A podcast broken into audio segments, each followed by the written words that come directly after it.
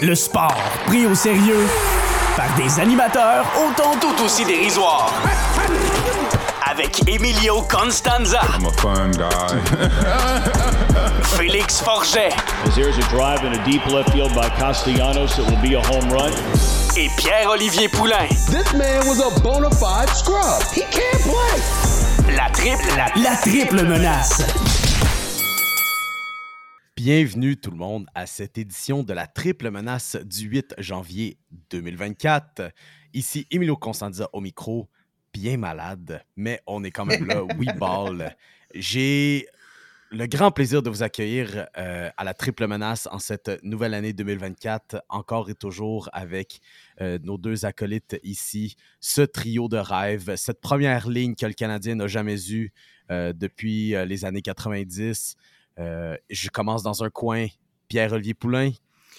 C'est, c'est quand même un disrespect au trio David Dernay, Max Pacioretty et Eric Cole, mais... Man, mais je te jure, j'allais là. Je te jure que je m'en allais là. J'avais le même trio en tête. J'avais pas Tatar, non. Dano Gallagher. J'avais pas le trio en ce moment. Je te jure, j'avais pas Charity, Dernay, Cole en tête.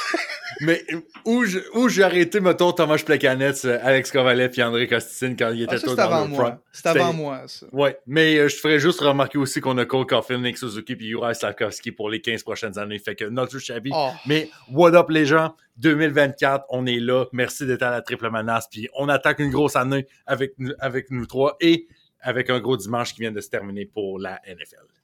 Yes, et de ton bord, Félix, comment on se porte en cette nouvelle année? Ça va, ça va comme un gars qui. euh, J'avais parlé il y a une couple de semaines, euh, pool de pick'em à chaque semaine dans la NFL. Euh, la semaine 18, c'est toujours un peu, un peu le chaos, un peu difficile à prédire. Mais écoute, avec le match des Dolphins contre les Bills ce soir, j'ai l'opportunité d'avoir une fiche de 15 et 1 cette semaine. Shout out aux Eagles qui ont perdu contre les Giants, me priver d'une semaine parfaite. Euh, donc, on prend pour les Bills ce soir. Je pense que les Bills vont battre les Dolphins. Et comme ma parole semble sainte, sauf pour les Eagles, euh, dans les prédictions cette semaine, euh, je pense que ça va être une victoire des Bills, mais ça, on va suivre ça en même temps que vous tous ce soir en plein enregistrement. Le kick-off, le premier kick-off vient juste de se faire d'ailleurs, fait qu'on on commence l'épisode alors que Tua Tagovailoa s'amène sur le terrain dans un match très important dans la AFC. Et justement, on va parler un peu de, de ces séries-là pour euh, commencer l'année l'année en beauté. T'aurais-tu un prix si t'avais eu 16-0? Non, non, parce qu'on le fait sur l'année au complet. Ah, mais, mais honnêtement, juste pour le bonheur d'avoir un 16-0, honnêtement, 15 et 1, je serais content aussi. Même 14 et Mhm. 2, c'est bien. Mais un, un 16-0, c'est beau quand même. C'est- quand même nice. Quasiment aussi beau que le voyage à New York euh, des, Mi- de Mio pendant euh, pour aller défoncer l'année qui a décidé euh, Ah tiens, un petit, une petite virée romantique à la grosse pomme. Petite, euh, ouais, petite tranche de vie pour, euh, pour les auditeurs. Dans le fond, euh, l'année passée, euh, ma chère blonde avait eu l'idée d'aller à New York pour euh, le, le temps des fêtes, pour euh, le, le jour de l'an, euh, aller voir la boule dropper en plein Times Square. Hum, C'est ce qu'on a fait. J'ai laissé organiser un peu tout. J'ai fait le transfert monétaire aussi bon que je suis pour, pour ces affaires-là. Euh, et finalement, on n'a même pas pu passer techniquement le 31 en plein Times Square. Euh, pour les plus adeptes euh, partisans de la ville de New York, Times Square était barré entre euh, la 39e et la, 50 et la 57e avenue pardon, euh, depuis l'avant-midi. Il fallait faire la file, il fallait attendre toute la journée pour y être. Ce qui fait que par chance, en faisant notre chemin jusqu'à l'hôtel en après-midi, on a vu ce, petit passage entre deux rues sur la 57e avenue où on avait un parfait visuel de, euh, de la boule et de Times Square. Et on a fait ça entre deux camions de poubelle, entourés euh, de parfaits inconnus. Euh, je tiens à faire un petit shout-out quand même aux Chiliens qui étaient avec nous, aux étudiants français, aux étudiants français de Montréal qui étaient là avec nous, à ce, à ce prof du Minnesota avec qui on a jasé des Vikings et euh, bien sûr aux gens de l'Ohio et de New York qui étaient là avec nous pendant, pendant, le, le- pendant le ball drop. pendant le countdown pour la nouvelle année qui s'en vient. Quand même, shout out euh, au monde du Midwest qui euh, euh, aujourd'hui célèbre un peu. on- les Packers ont passé, mais on va commencer cette semaine-là avec la NFL. Gros der- dernier dimanche d'activité dans la saison régulière. Et messieurs, vous avez des victory laps Oh. devant vous vous avez des victoires à célébrer. Je regarde Mio en ce moment parce que somehow, someway, un, les Steelers de Pittsburgh réussissent encore une fois à finir l'année avec une fiche gagnante sous Mike Tomlin. Et au dernier, à la dernière journée de la saison, on se qualifie en série avec une victoire des Titans de Félix en plus. Oh oui. Boys, comment avez-vous vécu cet après-midi folle de votre côté? Euh, écoute, c'était totalement fou. Je veux dire, en une part, on va, on va revenir sur les Titans. Félix, inquiète-toi pas, Ah mais oui, oui. euh, en un premier temps, les Steelers de Pittsburgh, tu sais, qui lui cru que Mason Rudolph aurait été le sauveur de cette organisation à- aux trois derniers matchs de la saison, alors que rien ne semblait fonctionner. En fait, semblait rien ne fonctionnait du côté euh, de Kenny Pickett et ben là, bien sûr de Mitch Trubisky. On amène Mason Rudolph qui vraisemblablement était le troisième corps arrière de l'équipe euh, au départ de la saison. A déjà eu quelques, quelques opportunités en tant que partant, mais n'ont jamais, n'ont jamais donné quoi que ce soit, euh, mis à part euh, un casque lancé ou deux. Mais bon. Euh, et Ça, c'est l'histoire ancienne.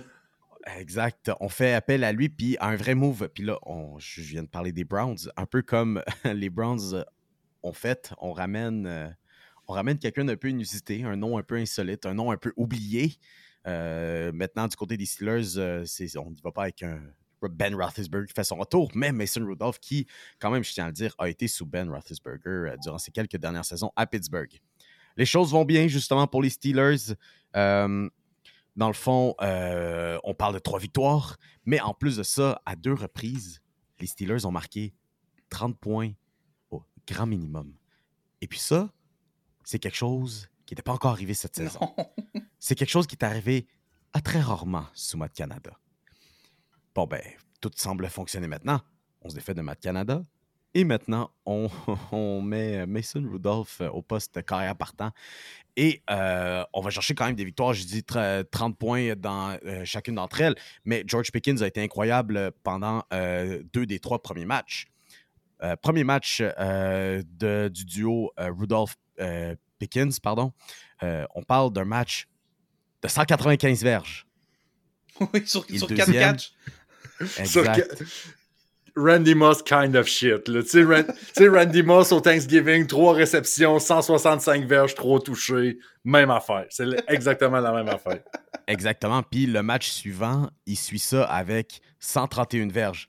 Là, on s'attendait à un gros après-midi de Pickens contre euh, les Ravens. Steelers n'ont pas eu besoin de lui. Là. Il n'a pas été la cible une seule fois d'une passe euh, de toute, euh, de toute la journée. Là. Ouais, c'est sûr qu'avec la météo qu'il y avait, c'était dur. Ouais. euh, c'était dur un peu aussi. Mais quand même, on revenait dans ce match-là. euh, premièrement, les Steelers sont allés chercher une grosse victoire contre les Ravens parce qu'on sait toujours qu'à la fin de l'année, Pittsburgh réussit toujours à aller chercher une victoire contre Baltimore. Et Félix, tu l'avais collé cet après-midi. Je l'avais tweeté, tu m'avais répondu. Les Titans vont causer une surprise, vont upset les Jaguars de Jacksonville. Dans ce qui est peut-être et probablement le dernier match de Derrick Henry du côté de Nashville. Tu portes d'ailleurs le numéro 22 en ce moment de Derrick Henry. Et quand on dit que des fois, la victoire et la défaite, ça se joue à quelques pouces, gros arrêts à la ligne des buts de la défense des Titans pour priver euh, Trevor Lawrence de toucher au sol, qui était à ça, ça d'être sur la ligne, et ça aurait juste créé l'égalité dans ce match-là, et on a tenu bon jusqu'à la fin. Ce match-là était, était c'était un, super drôle de match, mais honnêtement, je dirais qu'assez rapidement, j'ai compris que les Titans étaient dans cette game-là pour de vrai, euh, parce que dans ce qui était possiblement le plus gros plot twist de cette saison-là, Mio s'est ramassé à prendre pour Ryan Tannehill dans un match de la semaine 18. Pour Ryan Tannehill, écoute, Mio, qui euh, euh, je pense que tu peux confirmer, tu n'as jamais été le plus grand fan de Tannehill. Est-ce que je me trompe ici ou. C'est exactement vrai. Euh, ben, de l'organisation entière des Titans du Tennessee. Euh, avant que tu te lances aussi, Félix, je tiens juste à dire, je, vais profiter un peu de, cette plateforme pour, euh, pour présenter mes sincères excuses à toute la partisanerie des Titans du Tennessee, à tout l'État, justement, du Tennessee, à la ville de Nashville, tout le monde qui porte les Titans sur leur cœur. Je suis désolé et je retire toute parole négative ou du mot qui commence en W à l'endroit de Derrick Henry parce qu'aujourd'hui, Oh. c'était c'était du, du grand jeu. Parce que, écoute, tu parlais justement de Derrick Henry, puis on, on va revenir là-dessus, mais c'était un match qui était un, un peu spécial pour les Titans dans le sens où on sentait que c'était comme la fin d'une ère. Tu sais, euh, Ryan Tannehill a disputé son dernier match à Tennessee, il l'a confirmé en conférence de presse aussi, puis Derrick Henry l'a l'a dit un peu, mais en conférence de presse, c'est rétracté un peu, mais après le match, a pris le micro, a remercié tout le monde, a parlé des huit plus belles années de sa vie à Tennessee, puis a, a dit qu'il espéré, qu'il euh, il espère qu'il a inspiré les jeunes euh, pendant son passage. Mike Vrabel, on a des rumeurs comme quoi peut-être qu'il peut s'en aller. J'y crois pas encore, mais ça reste que c'est du bruit. DeAndre Hopkins, est-ce qu'il va être de retour? On ne sait pas. On sent que c'est comme la fin d'une ère à Tennessee. Mais c'était un match qui était particulier dans le sens où la plupart des fans des Titans savaient qu'une défaite était plus avantageuse pour des raisons de repêchage. Mais elle avait l'opportunité de tasser Jacksonville, qui, pour longtemps, je vous rappelle, Jacksonville était à 8 et 3 en position, était en voiture vers les séries. En voiture avec les deux mains. En voiture avec les deux mains. là. Et je vous ramène à l'année passée. Les Titans étaient dans la même situation l'année passée. Les Jaguars ont réussi à remonter à la fin de la saison et dans un match qui s'est joué sur un, un fumble de Josh Dobbs, le carrière des Titans, qui n'aurait pas dû être un fumble, mais je m'égare un peu. La situation a comme fait en sorte que les Jaguars ont pris l'ascendant et là, à Jacksonville, c'est parti de on est, les rois de la division, on va, on être en contrôle de ça pour les 47 prochaines années. Trevor Lawrence est, est notre sauveur les Jaguars se sont fait jouer le même tour qu'ils ont joué aux Titans l'année passée, et c'est les Texans qui en profitent. Pour moi, je trouve qu'il y a une ironie du sort là-dedans, et je suis sûr que ça a motivé les Titans. Sean Murphy Bunting, un joueur des Titans, l'a même carrément dit, il dit on voulait battre les Jaguars, on voulait les éliminer. C'est possiblement le plus grand rival des Titans, euh, les Jaguars, et ça a été une grosse victoire. Derrick Henry qui, euh, à chaque mois de décembre, mange un peu de Jaguars, euh, tout le temps en train de détruire les Jaguars en fin de saison. Aujourd'hui, ça n'a pas fait exception. Véritable monstre dans ce qui a été son qui a possiblement été son dernier match à Tennessee. Euh, plus de 150 verges, 150 verges au sol dans ce qui a été un, effort vintage de, de Eric Henry. Euh, Est-ce qu'il va revenir? Est-ce qu'il reviendra pas? Je pense encore qu'il va quitter. J'aimerais qu'il revienne, mais je pense qu'il va quitter. S'il revient, je pense qu'on Tajay Spears va prendre plus de place que par le passé. Mais que Derrick Henry ait disputé son dernier match, non avec les Titans, il a laissé un super beau cadeau à tous ces partisans-là qui l'ont suivi pendant toutes ces années-là. Un, beau cadeau d'adieu, si c'est un adieu, évidemment. Et pour le repêchage, c'est sûr que c'est un peu dommage, mais l'équipe va quand même repêcher au septième rang. Et pour une équipe qui n'a pas nécessairement besoin d'un corps arrière, avec Will Levis qui a démontré des beaux flashs, c'est amplement suffisant. Euh, je pense que c'est une victoire qui fait du bien à tout le monde. Mike Vrabel l'a dit, il déteste perdre. Euh, il a même fait un beau speech super émotif cette semaine par rapport à ça. Pour moi, c'est une victoire qui fait du bien dans une saison qui a été difficile. C'est comme le, le point d'exclamation. Et ça me confirme encore que les Titans sont capables de battre les bonnes équipes, mais perdre contre des mauvaises équipes. C'est, Comment tu peux battre les Dolphins, battre les Jaguars, mais perdre des matchs si faciles tout le long de la saison? Je comprendrai pas les Titans, je ne comprends jamais. Puis... En tout cas, mais tu vois, au moins, ça a été un, un beau cadeau de Derrick Henry. Un bon dernier match pour Ryan Tannehill aussi, qui a connu des bonnes années euh, à Nashville. Et j'espère qu'on va revoir Mike Qui le Vrabel. crut? Ryan Tannehill, je, sais qu'on, je sais Ryan Tannehill se fait niaiser, mais Ryan Tannehill m'a fait vivre des beaux moments. Il fait Respecte vivre Tannehill. des émotions. Il t'a amené en série Mio. J'espère que tu vas le respecter. Ryan Tannehill est un héros à Pittsburgh pour toujours. Mais, euh, Ça, ça, me- fait rapp- ça, ça me euh, ça me fait rappeler, c'était-tu Carlson Palmer, euh, Carlson Palmer avec Cincinnati? Non, c'est Andy Dalton. C'est quand, oui, Andy Dalton, c'est ça. C'est quand les, les Ravens avaient donné plein d'argent parce qu'ils avaient en Non, les Bills, les Bills. Les Bills, oui, les Bills, oui. C'est Oui, les Bills qui avaient battu les Ravens. Ils avaient battu les Ravens. Il a battu les Ravens en, en 2017. Et là, là, on parle des Titans, on parle des Steelers, là, c'est le fun. Mais là, il faut quand même parler des Jaguars de Jacksonville parce que, on l'a dit, 8-3, tu gagnes 3 de tes 8 derniers matchs. Non seulement tu perds le titre de la division, mais tu viens de perdre ta saison là-dessus. Écoute, le, lun- demain, en tout cas lundi, euh, où, elle- où l'épisode va être en ligne, c'est le traditionnel Black Monday. Là, où tous les entraîneurs qui n'ont pas fait les séries éliminatoires, une bonne partie vont se faire euh, gracieusement remercier de ses fonctions. Est-ce que Doug Peterson peut être dans cette liste-là? Moi, je ne sais pas à quel point tout est de la faute de l'entraîneur-chef. On sait que Trevor Lawrence n'a pas toujours été à 100% durant toute la saison, mais tu peux pas échapper une avance de même, alors que même cette division-là, c'est pas tant la plus forte et la plus relevée dans la NFL non plus. Pour vrai, mais, mais pour vrai, j'y avais pas pensé avant qu'on commence l'épisode. Tu m'en Hum. poses une bonne. Je pense qu'on va. Je pense pas qu'on va le congédier. Je pense qu'on va lui donner le bénéfice du doute. Je pense qu'on va dire Lawrence était blessé. C'est- un peu comme Mike Vrabel l'an passé. On l'a pas congédié, on a été patient et tout. Puis Vrabel avait quand même plus de, de statut à Jacksonville que Peterson. Mais on a amené Peterson pour faire pour amener Trevor Lawrence au prochain niveau. Lawrence était blessé et tout. Puis Christian Kirk aussi était blessé. Puis c'est quand même un, gros morceau de cette attaque-là. Mais j'avoue que Doug Peterson, peut-être que ça va être un, un peu chaud en ce moment sur son siège. Tranquillement. Peut-être que ça va être un avertissement cette saison-là. Moi, je pense qu'on va voir des gros changements à Jacksonville. Je sais pas si ça passe par Doug Peterson, mais je pense que ça pourrait brasser à Jacksonville.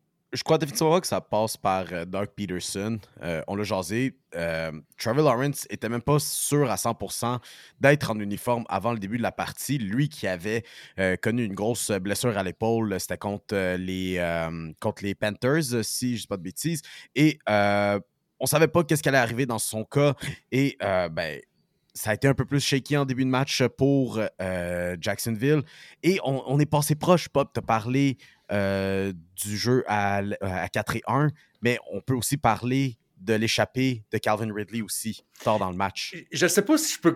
j'ai- Pour vrai, j'ai essayé de regarder même le ralenti, voir si c'est un échappé ou c'est juste un ballon, genre lancé juste un cheveu trop loin devant lui. Je peux pas encore dire là-dessus.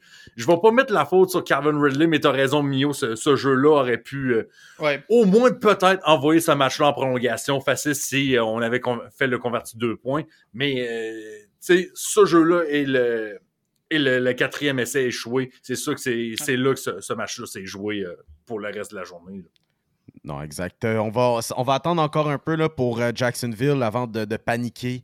Euh, moi, personnellement, je voyais Jacksonville justement prendre un, prendre un bon pas cette saison-ci. Euh, je m'attendais peut-être même pas nécessairement à les voir au sommet, ou tu sais, du moins au sommet par pas grand-chose de leur division. Et puis d'avoir été 8-3 à un certain point de la saison, je, je sais de quoi je parle. Je suis fan des Steelers où ils ont joué peut-être un petit peu trop bien. Peut-être qu'il y avait, peut-être qu'il y avait un onde de euh, fraude dedans, euh, sans dire nécessairement que c'était une équipe frauduleuse. Peut-être, peut-être qu'ils ont atteint un certain pic trop rapidement dans la saison. Et ça, c'est quelque chose qu'on va voir la saison prochaine. Et j'ai très hâte, dans ce cas-ci, de voir Trevor Lawrence dans son Revenge Arc. Mais écoute, mais, mais écoute euh, tu parlais des, des Jaguars qui ont échappé à la division et tout. Moi, je me souviens, il y a, il y a quelques semaines, un- sur, sur le show ici, je parlais d'une équipe qui, dans la, dans la AFC South, qui m'intriguait un peu. Euh, des, des Texans de Houston, quelqu'un? Quelqu'un connaît les, les Texans? Hey. Quelqu'un connaît les, Qui- les champions de la division? Comme je l'avais dit, cru? CJ Stroud, CJ Stroud a été exceptionnel samedi soir. Quel match de CJ Stroud qui, on le rappelle, a pas Tank Dell qui est son receveur numéro 1. A Nico Collins au moins qui est là pour l'aider. Nico Collins, quel receveur sous-estimé. Mais tu regardes ce qui se passe à Houston. De Miko Ryan, CJ Stroud sont arrivés. En un an, un 180 total. Parce qu'il y a un an, à peu près à pareille date, on se disait, oh mon Dieu, les Texans ont échoué leur tank parce que Lovie Smith vient de leur faire gagner un match complètement inutile à la semaine 18. Les Texans ont échoué leur tank, ils n'auront pas le premier choix, ils ont le deuxième choix, ils vont devoir se contenter du deuxième meilleur corps arrière. Le deuxième meilleur corps arrière, c'était CJ Stroud. Si les Texans ne floppent pas leur tank, peut-être que CJ Stroud ne se ramasse jamais là. Peut-être qu'on ne peut qu'on vire pas à 180 en, une année. Quelle année des Texans! Je suis vraiment fier d'avoir embarqué dans le wagon avant, un peu avant tout le monde. Quoique, je suis embarqué dans un wagon un peu plus vite, on va y on va y revenir dans quelques secondes. Mais les Texans, quelle belle saison. Et sincèrement, c'est de loin l'équipe la plus méritante dans cette division-là. J'adore ce que fait CJ Stroud. Et pour la NFL, je m'excuse, mais un match CJ Stroud contre Joe Flacco, wow, j'adore ça, c'est Oh. incroyable. Qui aurait dit ça il y a un an? CJ Stroud contre Joe Flacco en première ronde des séries. J'adore, j'adore. Puis c'est. CJ Stroud qui va être à domicile. En J'adore, j'adore tout de ce match-là, c'est parfait. C'est parfait, parfait, parfait. C'était une énorme remontée justement des Texans en cette euh, deuxième moitié de saison. Mais Félix, on va embarquer tout de suite dans le vif du sujet parce que autant que c'est ton boy, t'as un jersey de ce gars-là, mais malheureusement, le titre de recrue offensive de l'année ne sera pas remis à Pukanakwa, mais plus à CJ Stroud. Mais tu sais quoi? Il y a un monde dans lequel je souhaite, je souhaite, je manifeste Hmm. qu'on ait co-rookie, euh, co-offensive rookie of the year. Ah, je serais. J'embarque, j'embarque. Moi, j'embarque. J'ai- J'aimerais pas l'idée d'avoir autant Puka que CJ. J'aimerais ça parce que les deux le méritent. Puis écoute, on parle de Puka, un autre Victory Lap pour moi. Je parlais des Rams qui étaient à 4 et 6 il y a quelques semaines. Depuis que j'ai dit que les Rams étaient à 4 et 6 et que je trouvais qu'il y avait une saison facile et que la division était très prenable pour eux. Bon, la division, les 49ers étaient plus forts que je pensais en deuxième moitié de saison. Mais, mais depuis que j'ai dit que les Rams étaient la meilleure équipe de 4 et 6 de la NFL, les Rams ont une fiche de 6 et 1 ont été chercher des énormes victoires, dont une victoire contre les Niners aujourd'hui. Bon, c'était équipe B contre équipe B. On a joué un gros match contre les Ravens, que les Ravens détruisent tout le monde sans arrêt. On a livré une bonne opposition aux Ravens. On a battu les Browns qui. Les Browns sont une solide équipe de football. C'est les- c'est le premier match de Joe Flacco. On a réussi à battre ces Browns-là. Moi, je m'excuse, mais je regarde les Rams. J'ai j'ai aucun problème. Je suis même très, très fier de ça. Et tu me dis que CJ Stroud euh, est ta recrue offensive de l'année, Mio. Je suis d'accord avec ça. Je, je pense que c'est lui qui va gagner. Thank God. Mais, À cause de sa position. À À cause co- de oui, sa parce que c'est un carrière, parce qu'il a fait, il a fait du travail exceptionnel à Houston. Puis je veux Mhm. rien diminuer de ce que CJ Stroud a c'est fait. C'est, c'est miraculeux d'avoir viré ça en, en une année et tout. Mais Puka Nakua termine sa saison recrue avec 105 attrapés pour 1486 verges. C'est des nouveaux records dans les deux cas pour un receveur recru. Puka Nakua vient de connaître la meilleure saison de l'histoire pour un receveur recru. Ce gars-là a été repêché en cinquième ronde et il a, déjà supplanté Cooper Cup. Mais un A, un B, il est au niveau de Cooper Cup qui vient de gagner la triple couronne il y a deux ans de ça, dans une attaque des Rams qui roule à plein régime. Les Rams ne seraient pas où ils seraient en ce moment sans Puka Nakua. On ne peut pas me convaincre du contraire. Quelle attaque que les Rams ont réussi à développer. Et même si Stroud va le gagner, si j'avais à voter, si j'avais à voter, mon vote Puka.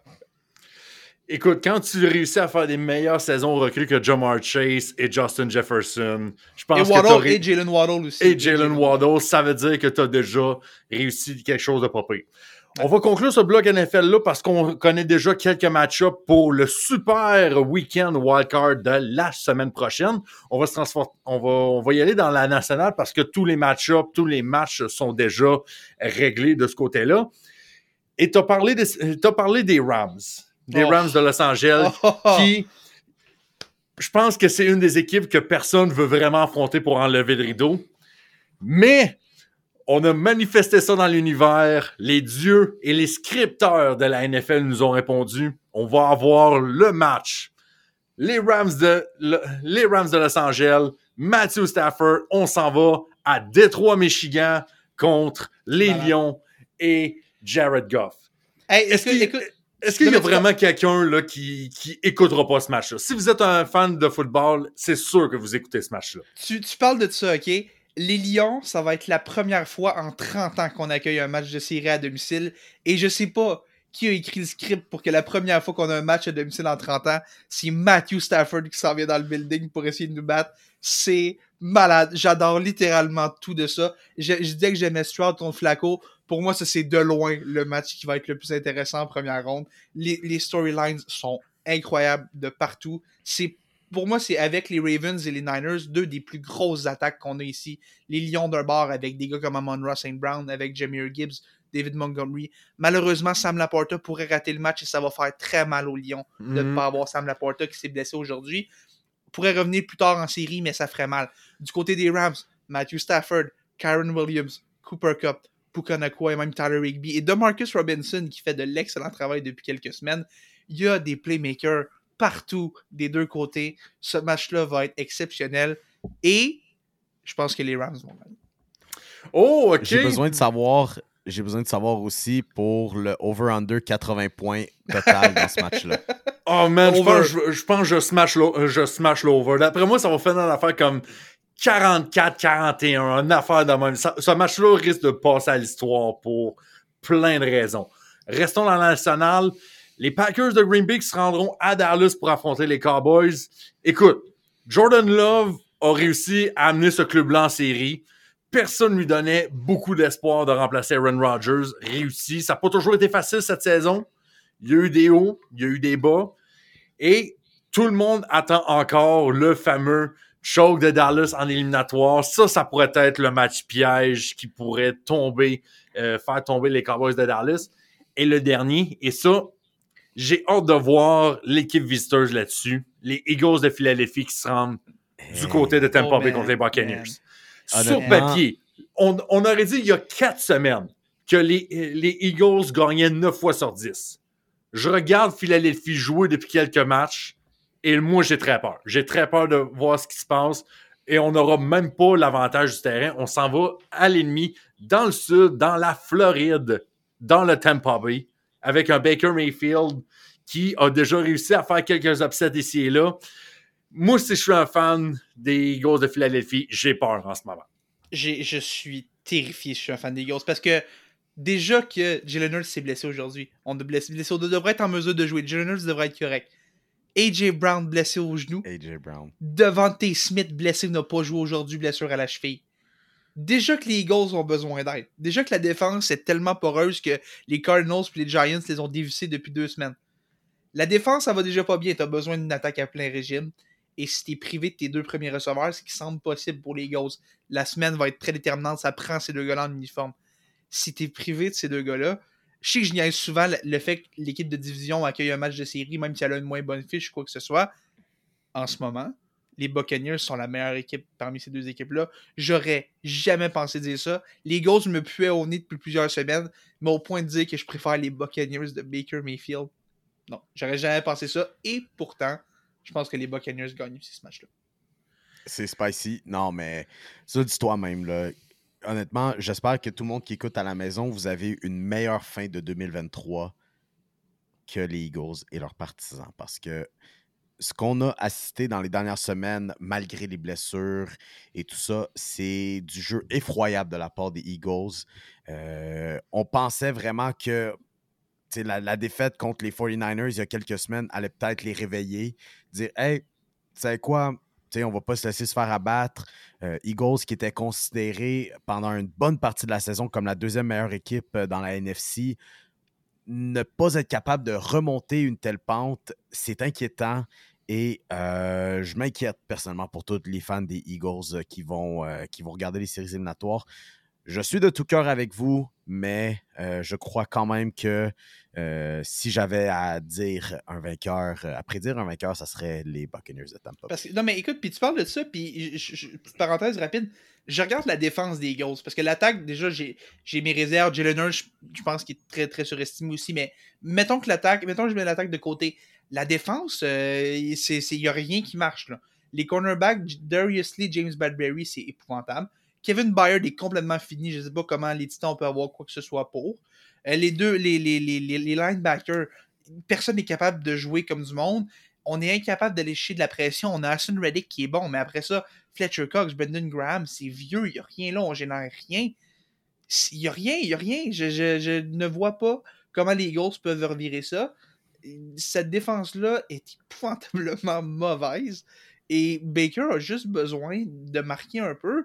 La défense des Buccaneers va juste être correcte après. Puis je pense même que ça peut être une victoire facile. Hey, les Giants viennent de traverser les, les, les, les Eagles. Les Giants. Les Buccaneers, les Buccaneers sont supposés me faire peur? Non. Les Buccaneers vont battre les Eagles. Antoine Whitfield, masterclass incoming du côté des Buccaneers de Tampa Bay. Euh, on l'a mentionné rapidement, Cleveland qui s'en va à Houston, c'est le seul euh, duel dans la l'américaine qui est déjà confirmé. On attend encore, bien sûr, le résultat entre les Bills et les Dolphins de Miami de ce côté-là. Et boys, je vais aller au hockey un peu parce que on, commence 2024. euh, qui dit Noël, qui dit le jour dit inévitablement le championnat mondial de hockey junior. Victoire des Américains. Je pense qu'il n'y a pas grande surprise de ce côté-là. Au Canada, on se remet encore un peu de, de cette défaite crève-cœur en, demi, en quart de finale contre la Tchéquie. Mais je veux commencer avec autre chose que le championnat mondial de hockey junior. La PWHL, les chums, là. Pour vrai, là c'est jeune. Il y, a, juste cinq matchs de jouer. J'ai pas envie de dire que j'embarque dans le hype train absolument, mais j'étais agréablement surpris.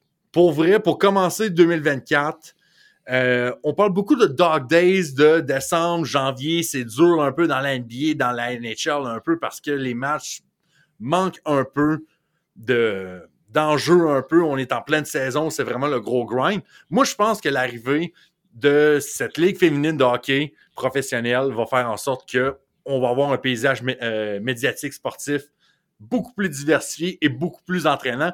Avez-vous l'occasion de regarder les matchs, vous autres? Vaguement, j'ai regardé vaguement. J'ai vu des bouts, j'ai pas, pas encore eu la chance d'écouter un, match au complet de A à Z, mais j'ai vu, vu quelques moments le fun. J'aime ce qu'on. Moi, il y a quelque chose que j'aime beaucoup, c'est en désavantage numérique quand tu Ah, marques ben un but. Ça, cette règle-là, quand tu marques un but, ben, pour ceux qui n'ont pas suivi, euh, dans, cette, dans, cette, dans la PWHL, quand tu es en désavantage numérique et tu marques un but, ça met fin à la pénalité. Et je trouve, j'adore ça. Je- sérieusement, j'adore cette règle-là. Euh, et je trouve que ça, ça force les équipes à être plus agressives en désavantage numérique. Ça ajoute plus de spectacle et ça fait en sorte qu'il n'y a pas juste un- une équipe qui mitraille le filet pendant deux, pendant, deux minutes, puis l'autre équipe fait juste dégager. Ça force à prendre des chances, ça ajoute du spectacle. Ça, pour moi, c'est un 10 sur 10. La seule chose que je vais reprocher, je trouve encore que niveau du marketing, j'ai- j'ai vraiment de la misère avec le fait que les équipes Mhm. s'appellent PWHL Montréal, PWHL Toronto et tout. J'ai encore de la misère avec ça. Mais pour le reste, pour ce qui se passe sur la glace, pour le moment, j'ai rien à dire. C'est tout aussi bon que ce à quoi la Ligue pouvait s'attendre jusqu'à présent. C'est parce que présentement, présentement, les uniformes sont tous les mêmes, on va se le dire. Ouais. Ça donne un peu l'impression d'une ligue de garage, d'une ligue Ouais. de hockey cosum au niveau de l'uniforme. Euh, on est allé très safe aussi. Euh, on en avait parlé il y a quelques semaines sur le balado quand on avait parlé des, des ben, juste des noms qui étaient sortis des Ouais. différents maillots. Ça va être, je pense, que ça va être donne pour la saison. Je pense que cette première saison, je crois qu'on va être, euh, devoir même s'habituer à avoir euh, juste PWHL, X, Y, Z, peu importe le nom de la ville. Les maillots sont faits, euh, puis ça coûterait un peu cher de faire tout ça euh, en plein milieu de la saison. Mais non, pour de vrai, j'adore, j'adore le, le produit qu'on a en ce moment. J'adore, justement, je voulais parler là-dessus, Félix, mais tu m'as volé un peu mon, euh, mon mojo là-dessus. Tu as Ah, volé un peu mon Sparks. m'excuse. C'est bien correct, je te, je te pardonne. On se fait pas d'ennemis en 2024. Ça a du potentiel, pour de vrai. Puis euh, on, on a aussi des partisans qui sont au rendez-vous. Je veux dire, juste au Minnesota, en levée de rideau, on a eu un match à plus de 13 000 partisans, tu sais. Oui, tu sais, c'est- encore très neuf. Tu sais, il y a encore beaucoup un effet de nouveauté encore qui s'ouvre sur euh, cette ligue-là. On, va, on va attendre un peu avant de, de célébrer tout ça, mais 13 000 personnes pour un Ben, match de hockey féminin. Écoute, s'il y a du monde qui, qui pousse un agenda pour dire que ça intéresse personne, mon chum, euh, re- revois un peu tes jugements parce que là, tu es en train de les faire remettre en, en pleine face. On a parlé de la- le- du règlement qui, pour le, le désavantage numérique. Un, moi, je dis que quand tu te fais marquer en désavantage numérique, c'est une honte. Fait que il faut, ça, ça fait juste Oui. en sorte que c'est une honte de se faire marquer en désavantage numérique. Fait que tu ne mérites pas d'avoir le droit de power pour te reprendre. Moi, je veux que la Ligue nationale reprenne ça. Et si il y a peut-être deux petits bémols que je veux mettre sur cette ligue pour le produit sur la glace. De un, et ça c'est très normal, le niveau de jeu, même si on a une très bonne base, c'est pas encore à point. Beaucoup, euh, je dirais beaucoup, c'est quand même beaucoup de matchs serrés, mais pas beaucoup de buts. Euh, je pense que du côté, on a joué comme cinq matchs jusqu'à présent. Il y a juste une équipe qui a marqué quatre buts au plus. C'est normal les équipes se constituent, la chimie est en train de se faire, les schémas de jeu aussi, fait que ça, je suis pas stressé. Le vrai petit bémol que je veux, par exemple, apporter, c'est que la Ligue aurait pu être encore plus téméraire sur ses règlements. Moi, j'aurais voulu au moins 10 minutes, peut-être même 20 minutes à 3 contre 3 pour une prolongation, mais on a pris le, le format qui est présentement sur la Ligue nationale. Ouais. Moi, j'aurais aimé ça que cette Ligue-là mette de la pression sur la Ligue nationale, de mettre son, euh, ses règlements à jour, de mettre euh, pour faire un meilleur spectacle. Mais ça, écoute, ça c'est juste un petit détail, mais pour le moment, euh, la PWHL lance bien ses activités et les chaises de camping pour Félix. Les chaises de camping sont prêtes pour la parade sur Sainte-Catherine cet, euh, cet été. Mettez-vous ça à l'agenda. J'ai j'ai tellement hâte à la statue de Marie-Philippe Poulain dans le temps de Montréal. Pour vrai, je, je vais la construire moi-même s'il faut. Je vais aller Construire- la construire moi-même. On va Construire moi-même au pendant sommet du parade. Mont-Royal. là. Pendant la parade, on va aller construire Le gars, ça. by the là. way, est pas architecte, hein, by the way. Le gars étudie. Non, euh, tout sauf architecte. Hey, honnêtement, déjà eu de la misère à faire un dessin sans dépasser les lignes. Là. Mettez-moi pas trop de pression pour la statue. Je vais faire de mon mieux, mais je vais, je vais essayer. Je vais vraiment essayer. Si on gagne, je- je- j'ai essayé. Yes, cette petite note euh, justement là-dessus, euh, Pop, euh, j'aime bien que tu parlais de ça aussi, parce que vraiment la pire partie de la prolongation dans la LNH, c'est quand elle est terminée. Oui. Tu as eu tous ces moments excitants-là, puis tu te dis fuck, ça va finir en prolongation. Surtout quand tu avais une équipe comme le Canadien qui était à un point genre 5-0 en début de saison en prolongation. Ouais. Ah, maudit, tu voulais pas que ça se rende en, tu voulais pas que ça se rende en tir de barrage parce que tu savais que les chances de gagner diminuaient. Hey, on a gagné contre Euh, les Rangers. Moi, je fais juste dire oui. que le Canadien Mais a non, gagné c'est- littéralement le meilleur exemple. Hier, c'était la game d'hier, ben, samedi soir, pour ceux qui, qui nous écoutent dans les, dans les jours à venir. La game de samedi soir contre les Rangers, euh, est-ce que je suis pas le seul qui était déçu que ça y- on ait des tirs de barrage? Sérieusement, c'était exceptionnel en prolongation. Pendant 65 minutes, ce match-là était fou. En- finalement, Montembeau a donné tellement un show en tir de barrage en bloquant la fin de Forsberg de Zibanejad. Pour vrai, ça a valu la peine juste pour ça. Mais j'étais quand même un peu déçu quand on tir de barrage. Je trouve que c'est une façon plate de finir un match. Donne-moi du 3 contre 3 plus longtemps. Peut-être pas 20 minutes parce que là, tout le monde va être brûlé. Puis sérieusement, ça, ça va être épouvantable. Mais Ouais, mais 10 ça va, minutes. ça va forcer genre les équipes à envoyer comme Ouais. leur tr- quatrième trio sur la glace.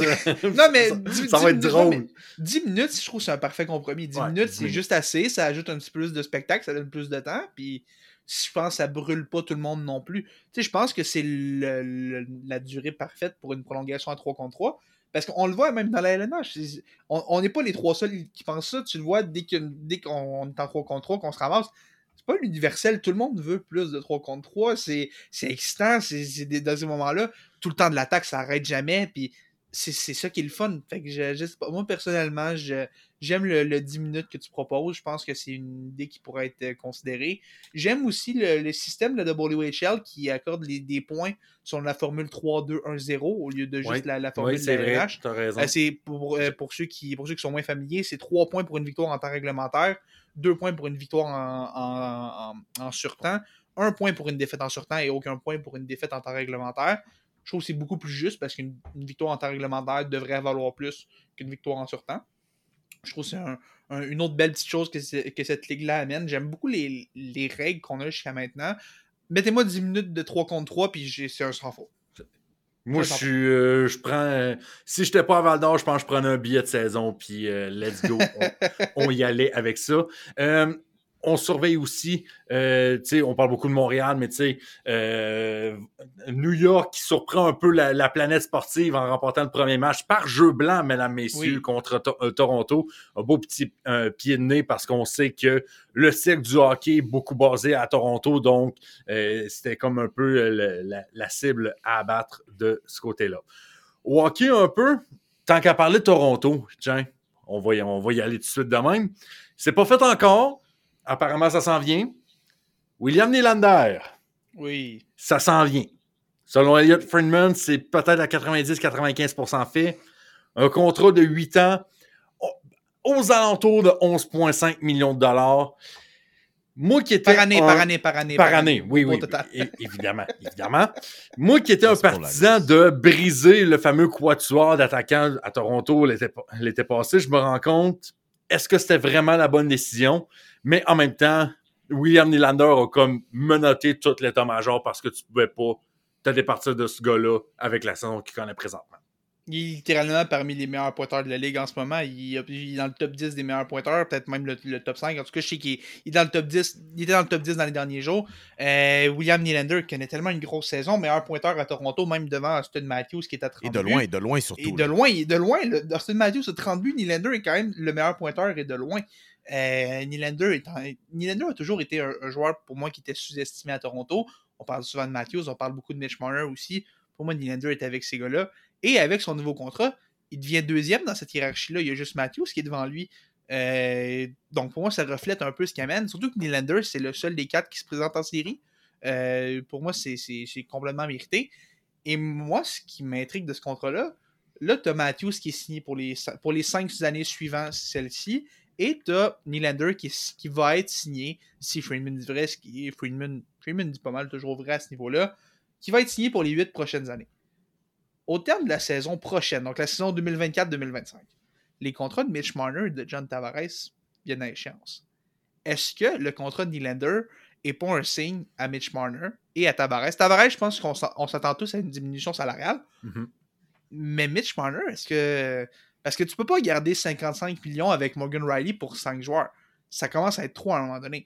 Est-ce que c'est un signe que Tavares va prendre une baisse de salaire et que peut-être Mitch Marner va aller voir ailleurs? Moi, moi, ça m'étonnerait parce que je vais, je vais te dire euh, la différence, l'augmentation salariale de William Nylander, si vraiment 11,5 millions est vraiment Mm. le chiffre par, euh, par saison, est vraiment le, le bon chiffre, ça va correspondre à peu près à l'augmentation du cap salarial qu'il va avoir pour la prochaine année, qui devrait être autour de 89 millions de dollars. La seule raison, la seule affaire, par exemple, c'est que là, comme tu dis, puis c'est encore toujours la même ribambelle du côté de Toronto, on aura combien d'argent pour de la profondeur? Ouais. Ceci dit, t'as Tyler Bertuzzi, Max Domi qui deviennent joueurs autonomes sans compensation. Même chose pour un gars comme Ilya Samsonov qui connaît toutes les misères et qui est littéralement brisé mentalement Ouais. euh, pour le moment. Et t'as TJ Brody aussi qui va s'enlever des lits, euh, des, euh, du payroll un peu. Reste à savoir s'il sera euh, aura un nouveau contrat ou testera le, le marché des joueurs autonomes. Mais je pense qu'il y aura moyen de faire entrer tout le monde. Moi, ce que je pense, c'est que l'argent économisé sur le prochain contrat de John Tavares, qui, d'après moi, va prendre, euh, comme on dit, un, un home ground discount, là, vraiment, vraiment un home discount de ce côté-là. D'après moi, avec l'argent économisé sur le prochain contrat de John Tavares, on va pouvoir être capable de rentrer Mitch Marner de ce côté-là. Moi, ce qui m'inquiète surtout du côté de Toronto, c'est que William Nylander, oui, connaît une excellente saison. Pour répondre à votre question euh, tantôt, il est à égalité au cinquième rang des meilleurs pointeurs de la Ligue nationale avec Ok. 54 points à égalité avec Connor McDavid. Hier, hier, il était top 10, mais hier, il y a un bon match pour ceux qui Ouais, s'est ramené. Il est vraiment ça. cinquième, c'est ça. Il est, il est- il est sixième pour l'instant avec euh, Connor McDavid. Moi, ce qui m'inquiète, c'est que William Nylander est motivé par son contrat. On- Combien de fois qu'on a vu des joueurs qui se sont tout donnés pour essayer d'aller chercher le gros bag à la banque et qui, sans dire s'écroulent ou se laissent aller, on se rend compte que c'est pas à la hauteur comme avant qu'on signe le contrat. Moi, c'est ça qui me fait un peur nom du pour côté. vous. Ah ouais, donc? Matt Belesky. Wow! Il faisait longtemps que j'avais entendu ça. Je pense, je, pense que je, me, mets- je, me, je, me, je me mets ça en up puis je l'utilise pour mon prochain POC docu à un moment donné. Wow!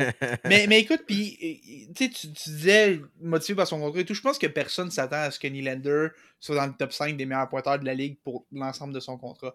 Mais, tu sais, je regarde ça. Nylander est quand même un sacré joueur de hockey. Nylander est.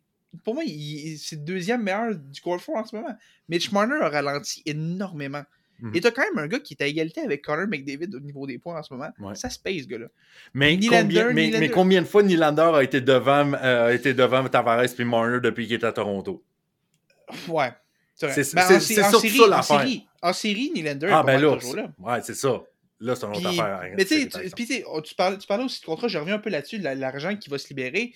Oui, tu as tous ces contrats-là qui vont, qui vont se libérer, puis tout, puis je suis d'accord avec toi, mais il y a quelqu'un d'autre, Matthew Nice, il va falloir commencer à payer à un moment donné. Mhm. Tu as Joseph Holt qui gagne pas beaucoup d'argent, peut-être que Denis le débit, c'est lui le futur gardien, il va falloir le payer. Tu sais, t'as as des jeunes qui vont devoir être payés. Easton Cohen, peut-être un jour, s'il débloque. Fraser Nick Minton. Robertson qui sera Nick joueur Robertson. autonome avec compensation en 2025. Peut-être éventuellement Fraser Minton s'il joue mieux que, comme que, que sa performance au championnat junior. Euh, tu sais, t'as- t'as des bons jeunes à Toronto qui vont devoir être payés éventuellement. T'ajoutes ça, t'ajoutes, mettons, mettons Marner, Tavares, on revient à une annulation parce que Marner va probablement demander une augmentation. Mettons, que ça s'annule avec Tavares.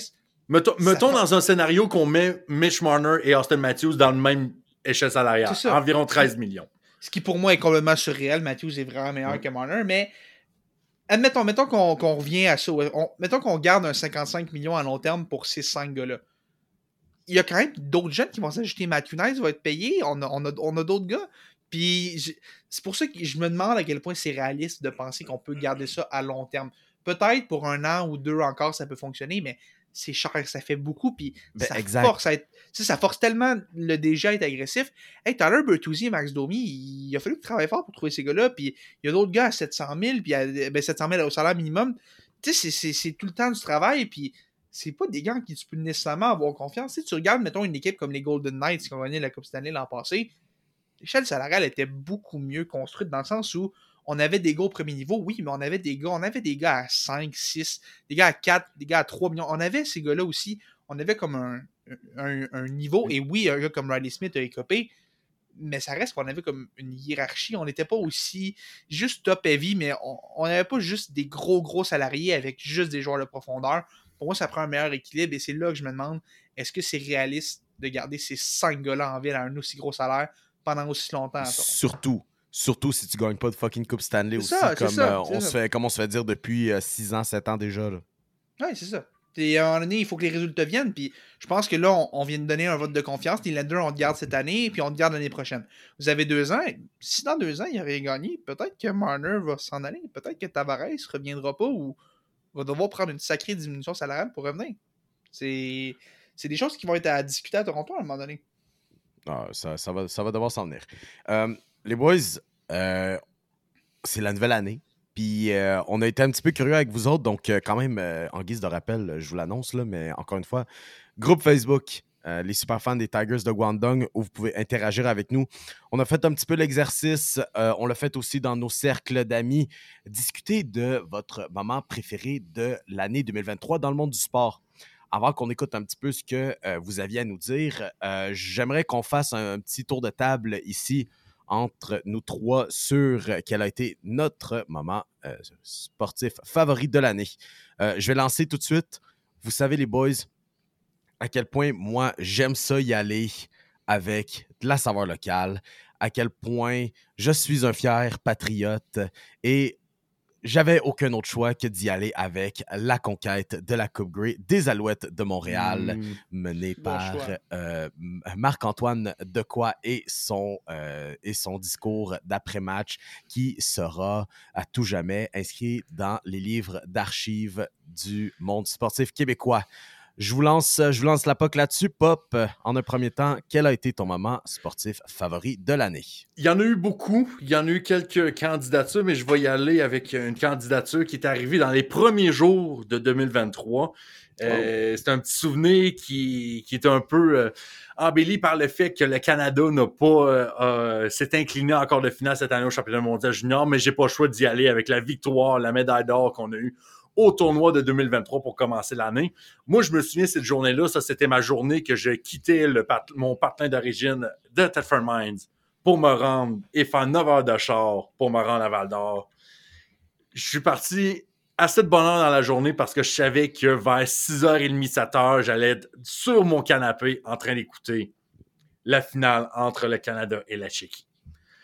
J'arrive à peu près 6h15, 6h30. Tu sais, juste le temps de déballer mes bagages, sortir le plus gros, puis j'écoute la game, merci, bonsoir. Puis là, je me souviens, après ça, il y a des amis qui m'ont écrit Ouais, on va te souper à quelque part. Je suis genre Oh, je, viens juste d'arriver, je viens de faire 9 heures de charge, j'ai la finale à tout ça, puis il dit Ouais, mais non, mais le resto où on va, il diffuse la finale, puis tout à la TV, t'es bien ça. J'ai fait c'est no more fam. c'est no more fam, je m'en viens. Puis finalement, j'avais vu euh, la finale euh, pendant le souper, en tout cas une bonne partie de la soirée. Et j'ai vu aussi, rendu chez nous, euh, avec quelques verres dans le corps, la remontée de la chéquille, et là, mon, euh, mon rythme cardiaque, ma pression artérielle commence à monter un peu. Et euh, mon Dieu, au moins une chance, on a réussi à gagner sur euh, le but de Dylan Gunter en prolongation pour aller chercher une deuxième médaille d'or consécutive. Signe que euh, malgré la défaite contre la Tchéquie cette année, ceux qui disent que le hockey ne nous appartient plus et que le Canada est en péril au niveau du hockey, je pense qu'on peut... On sans, sans donner de nom. Sans donner de nom. On va juste prendre un respire. On va revenir meilleur l'année prochaine. C'est des choses qui arrivent. Félix. Écoute, euh, moi aussi, j'en ai, j'ai hésité entre plusieurs choix. Je me suis souvenu de, l'émergence de Pukanakwa que j'ai vanté pendant des mois sur ce podcast-là. Euh, les... J'ai pas beaucoup pensé au Titan parce qu'on m'a fait vivre beaucoup de peine et de douleur dans cette année 2023 à Tennessee. Euh, même chose un peu pour le Canadien, les Yankees qui ont une saison difficile aussi, mais mais il y a une chose, un beau moment que j'ai vécu.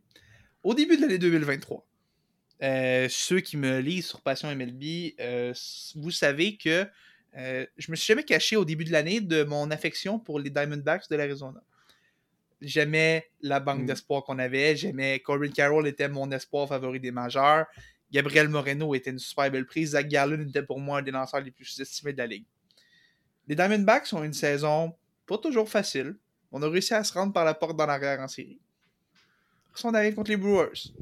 Tout le monde s'attend à ce que les Brewers, bah, je l'ai dit, Diamondbacks sont arrivés en, sont arrivés en, en- parmi les équipes repêchées. Devrait pas être un gros problème. Deux matchs. Salut. Bye. Après ça, on se ramasse contre les Dodgers. Bon, c'était mignon contre les Brewers, mais là, contre une vraie puissance comme les Dodgers, les Diamondbacks seront pas long feu. Salut. On s'en va euh, maintenant. NLCS. Balayage. Bon, là, les, Balayage. là, balayage, balayage. Et là, on se ramasse contre les Phillies. Ah, les Phillies, man. Les Phillies ont poussé les Diamondbacks au bord de l'élimination. C'était cute, les Diamondbacks, mais à un moment donné, ça fait. Mais non. On va gagner les matchs 6 et 7 à Philadelphie. On se ramasse en série mondiale. Et tu sais quoi? Ils ont perdu la série mondiale. Oui, ils ont perdu la série mondiale, mais ce parcours-là en série des Diamondbacks était complètement fou. J'ai adoré suivre cette équipe-là que personne personne voulait voir les Diamondbacks. Au début, tout le monde était comme qu'est-ce qu'ils font là? C'était une petite équipe, le fun, une jeune équipe qui, un peu avec le power of friendship, a décidé d'aller gagner quelque chose. Euh, J'ai adoré suivre cette équipe-là cette saison. Le parcours en série, euh, je trouve que ça rappelait à tout le monde un peu que on critique souvent les grosses équipes comme les Dodgers qui viennent de s'acheter un club, les Mets qui l'ont fait, les Yankees qui le font, souvent, mais au baseball, la magie peut, prendre à n'importe quel moment. Le, gâteau peut lever, puis je trouve que les Diamondbacks l'ont rappelé à tout le monde. Des fois, un, petit conte de fées, même si c'est pas toujours la, belle fin de vécurent heureux et plein d'enfants.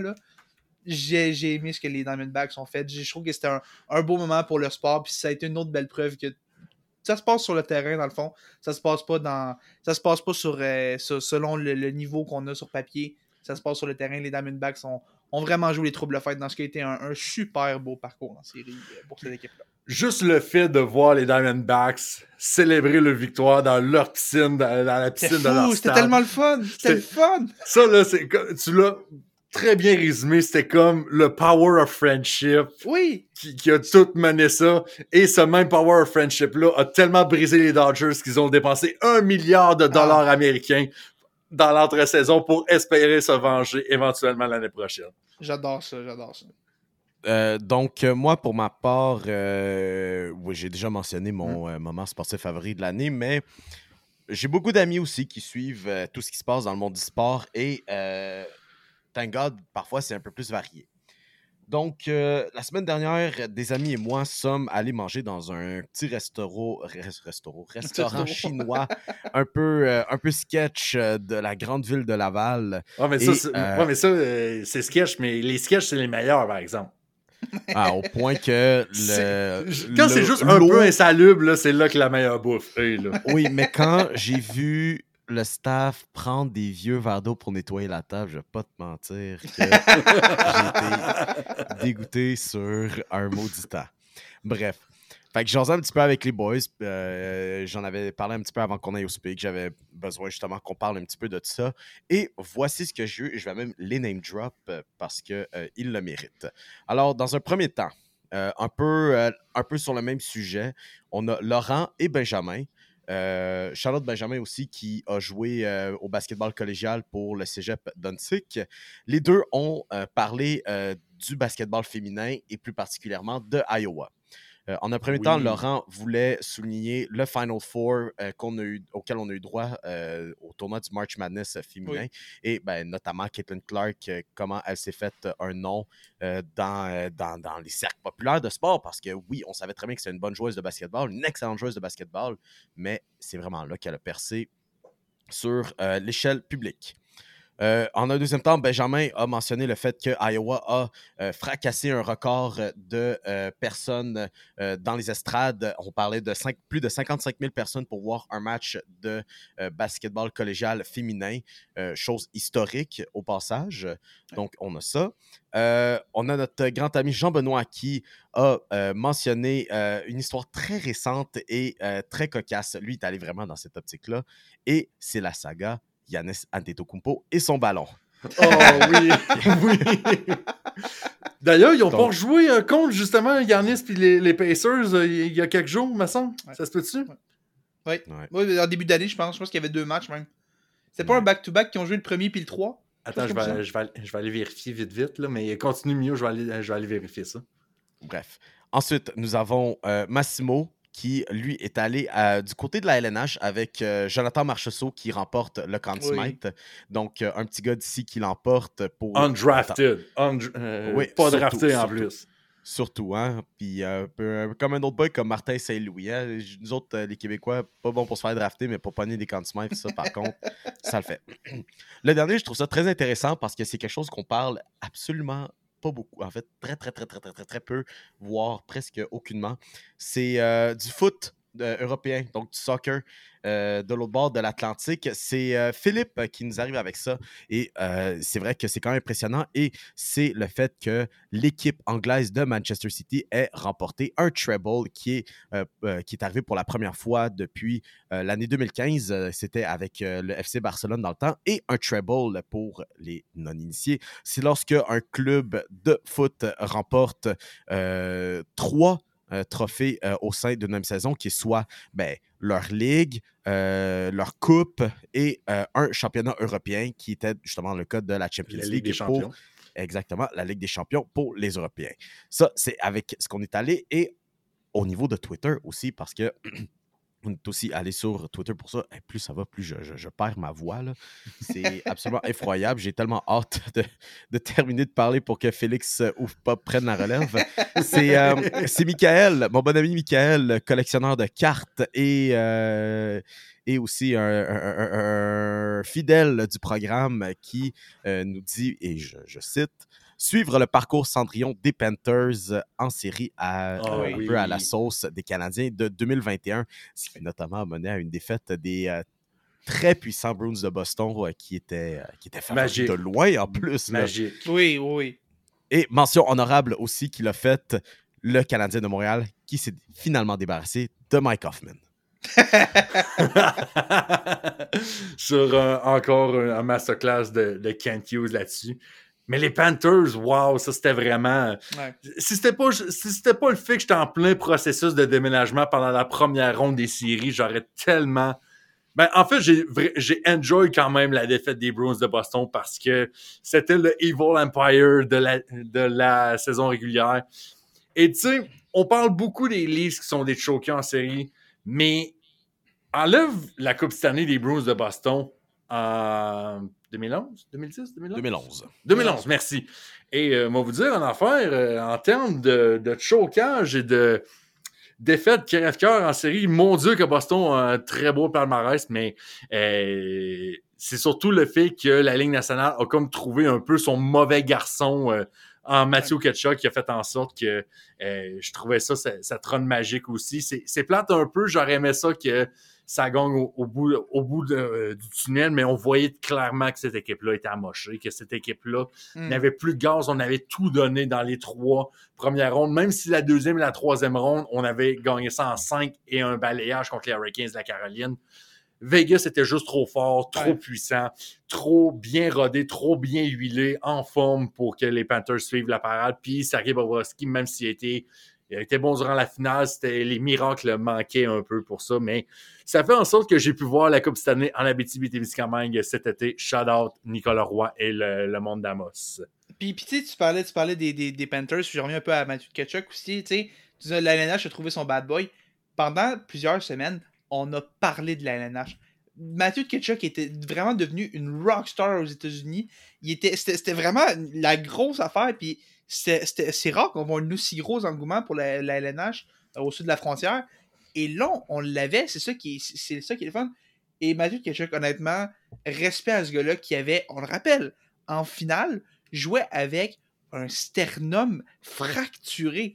Juste, juste, juste le dire, ça me fait mal. Ce gars-là était pas capable de se lever, il avait besoin d'aide pour s'habiller, il jouait au hockey le soir. Sincèrement, on le dit souvent, les joueurs de hockey, c'est des guerriers. Le sternum fracturé, je, m'excuse, ça, ça, j'ai mal au cœur, ça y penser. C'est beau de voir qu'il a voulu faire ça pour son équipe et tout, mais comme tu disais, les Panthers étaient vraiment mochés. Mais ça reste que j'ai aimé voir la, LNH prendre de la popularité comme ça.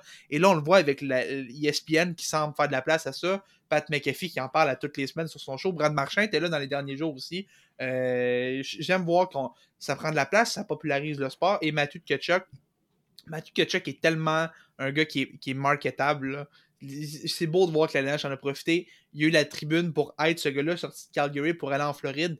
Floride qui n'est pas un gros marché de hockey, mais on a quand même réussi à le populariser puis tout. Bravo à l'ALNH d'avoir, d'avoir profité de cette occasion-là pour euh, mettre en marché un de ses joueurs les plus, les plus excitants à jouer en Mathieu catch.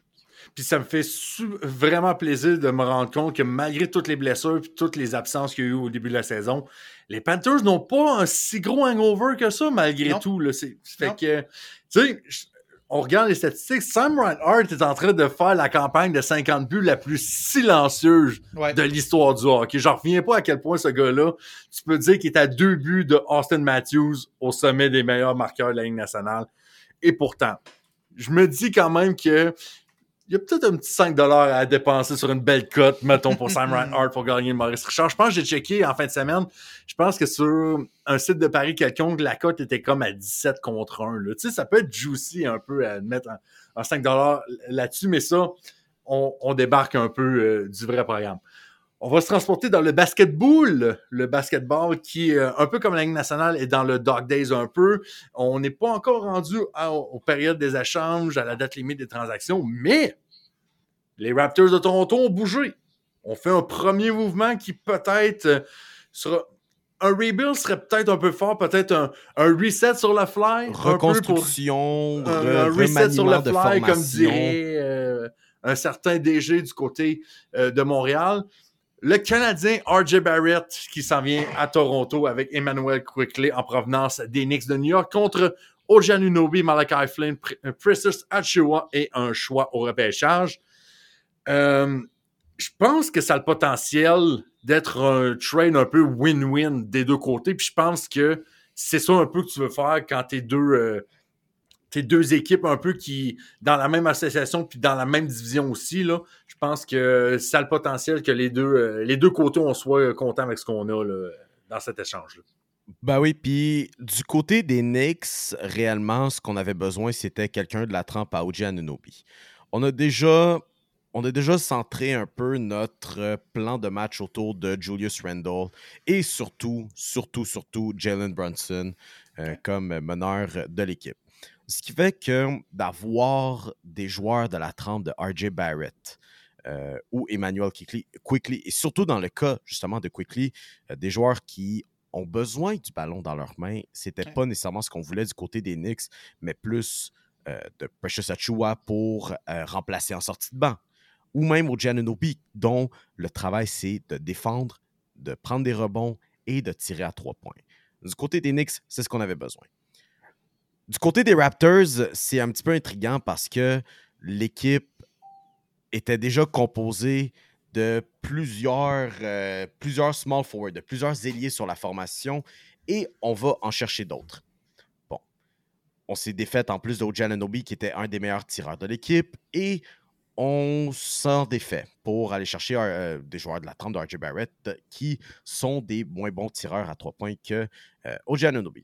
Toutefois, du côté des Raptors, on s'en sort bien en ce moment. On est à deux victoires et une défaite depuis que euh, l'échange a été fait. Et en ce moment, on gagne, euh, au, moment qu'on enregistre ça, 57 à 40 face aux Warriors de Golden State.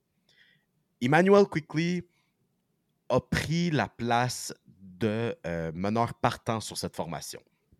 L'échange, beaucoup de trucs ont été dit par rapport à RJ Barrett. À quel point c'est un retour à la maison pour RJ Barrett.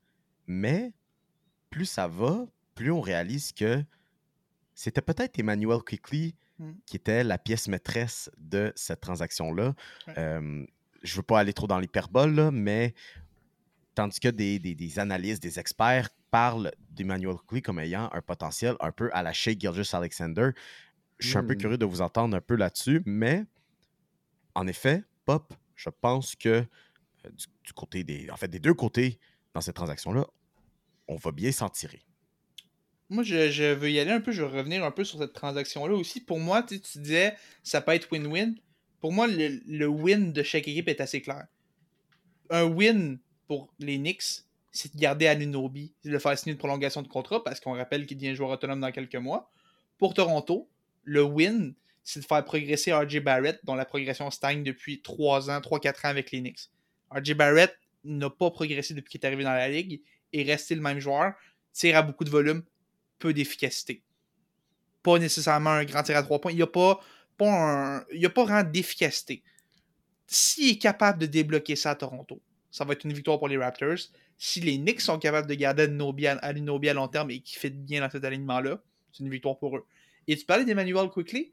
Pour moi, c'est effectivement un nom qui m'intéresse beaucoup parce que tu vois ça, tu dis RJ Barrett, puis c'est le, gros nom. C'est le, le, gars le plus connu, puis c'est le, le, Canadien qui est de retour à Toronto. Repêché troisième rang. Repêché au troisième rang. Euh, Zion et John Morant aussi. C'est ça, puis, puis écoute, puis c'est drôle parce que j'en parlais avec Charles-Alexis qu'on avait, eu, euh, qu'on avait eu au podcast il y a une couple de semaines. Il me demandait un peu RJ Barrett, à quoi je comparais ça? RJ Barrett, pour ceux qui connaissent moins le basketball, RJ Barrett, c'est Yesperi Kotkanimi. C'est vraiment Yesperi Kotkanimi. Repêché au troisième rang, progresse pas tant que ça, maintenant on finit par cette année, il s'en va ailleurs. Même genre de gars. C'est le même profil. Et là, tu regardes ça, tu dis RJ Barrett, faut que ça débloque et tout. Mais là, tu as Emmanuel Quickly. Emmanuel Quickly est le fit parfait pour jouer avec Scotty Barnes. Emmanuel Quickly peut alimenter Scotty Barnes sans arrêt. Et les deux gars sur un pick and roll, c'est de toute beauté. J'adore le fit d'Emmanuel Quickly. J'aime un peu moins celui d'RJ Barrett. RJ Barrett est un gros risque dans le sens où il est 30 millions par année sur la masse salariale pour un gars qui ne progresse pas. Il est là pour 4 ans encore. Cette saison et les 3 prochaines années. RJ Barrett est le gros risque, si vous voulez, dans cette transaction-là. Mais si Barrett peut débloquer et Quickly fit aussi bien qu'on pense qu'il peut, qu peut fitter, un joueur autonome en devenir pour ça, bravo à Toronto. Si on réussit à faire ça, bravo à Toronto. Et si les Knicks parviennent à s'améliorer avec Anunobi et à le garder à long terme, bravo à New York aussi.